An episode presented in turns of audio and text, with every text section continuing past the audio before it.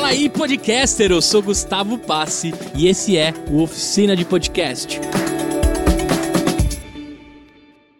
Bom, a aula de hoje são quatro pontos importantíssimos que você tem que ficar ligado na hora de produzir o seu podcast. Então toma nota aí, pega o caderninho e para cada um dos itens que eu falar você anota e assim você vai conseguir fazer uma boa temporada de um podcast de sucesso. O primeiro item é o que você gosta de falar, o que te dá tesão em falar. Nesse item, você precisa colocar os assuntos, os temas, os convidados, as pessoas que você gostaria de conversar que te dariam um tesão imenso em fazer. Lá você registra tudo. Esse item é muito importante para você ficar ligadão e sempre empolgado em fazer o seu podcast, senão você desiste muito fácil. O segundo item é o que a sua comunidade quer ouvir. Nesse item, você tem que ficar muito ligado. Se você já tiver um público, se você já tiver uma audiência, você precisa escutar eles, o que eles querem ouvir, como eles querem ouvir e sobre o que você deve falar para eles. Fica muito ligado. Se você não tem uma comunidade, você vai aprender nos primeiros episódios pelo esse primeiro item que eu te falei do que você tem tesão, vontade, paixão em fazer e depois a sua comunidade começa a te falar, tá?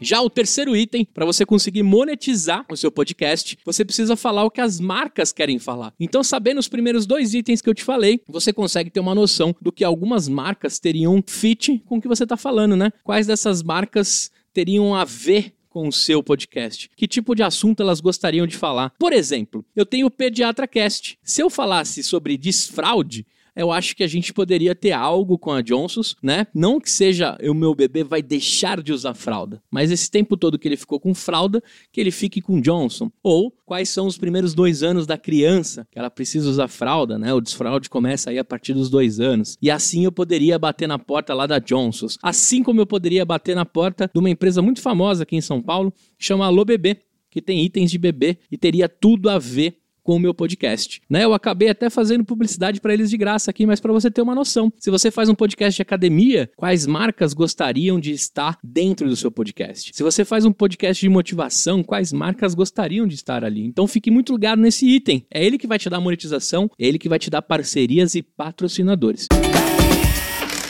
E o quarto item, não menos importante, é o que os curiosos querem saber. Você precisa ficar de olho, você precisa ficar atento ao que está acontecendo. Na verdade, você precisa ficar de ouvido com o que está acontecendo para que você pegue temas que atraiam os curiosos. Esses curiosos vão começar a escutar diante de alguns episódios que podem ser convertidos depois em pessoas que vão ser da sua comunidade. Do que, que eu estou falando? Por exemplo, lá no Pediatra Cast, eu já fiz na época que estava bombando um surto de sarampo aqui no Brasil. Em seguida, eu gravei com as doutoras uma pílula sobre sarampo e soltei nas redes o mais rápido possível, até mais rápido que algumas mídias. Logo veio um monte de papai e mamãe que queria escutar aquele episódio sobre sarampo. A mesma coisa aconteceu em meio à pandemia aí, né? Do coronavírus. A gente fez um episódio muito rápido sobre coronavírus na infância e a gente conseguiu atrair bastante curiosos pelo assunto. Então você tem que ficar de olho no buzz aí, o que estiver rolando, para você introduzir isso na sua temporada tá? Então, Juntando esses quatro itens, você consegue fazer uma bela temporada do seu podcast e você já começa por um ponto de partida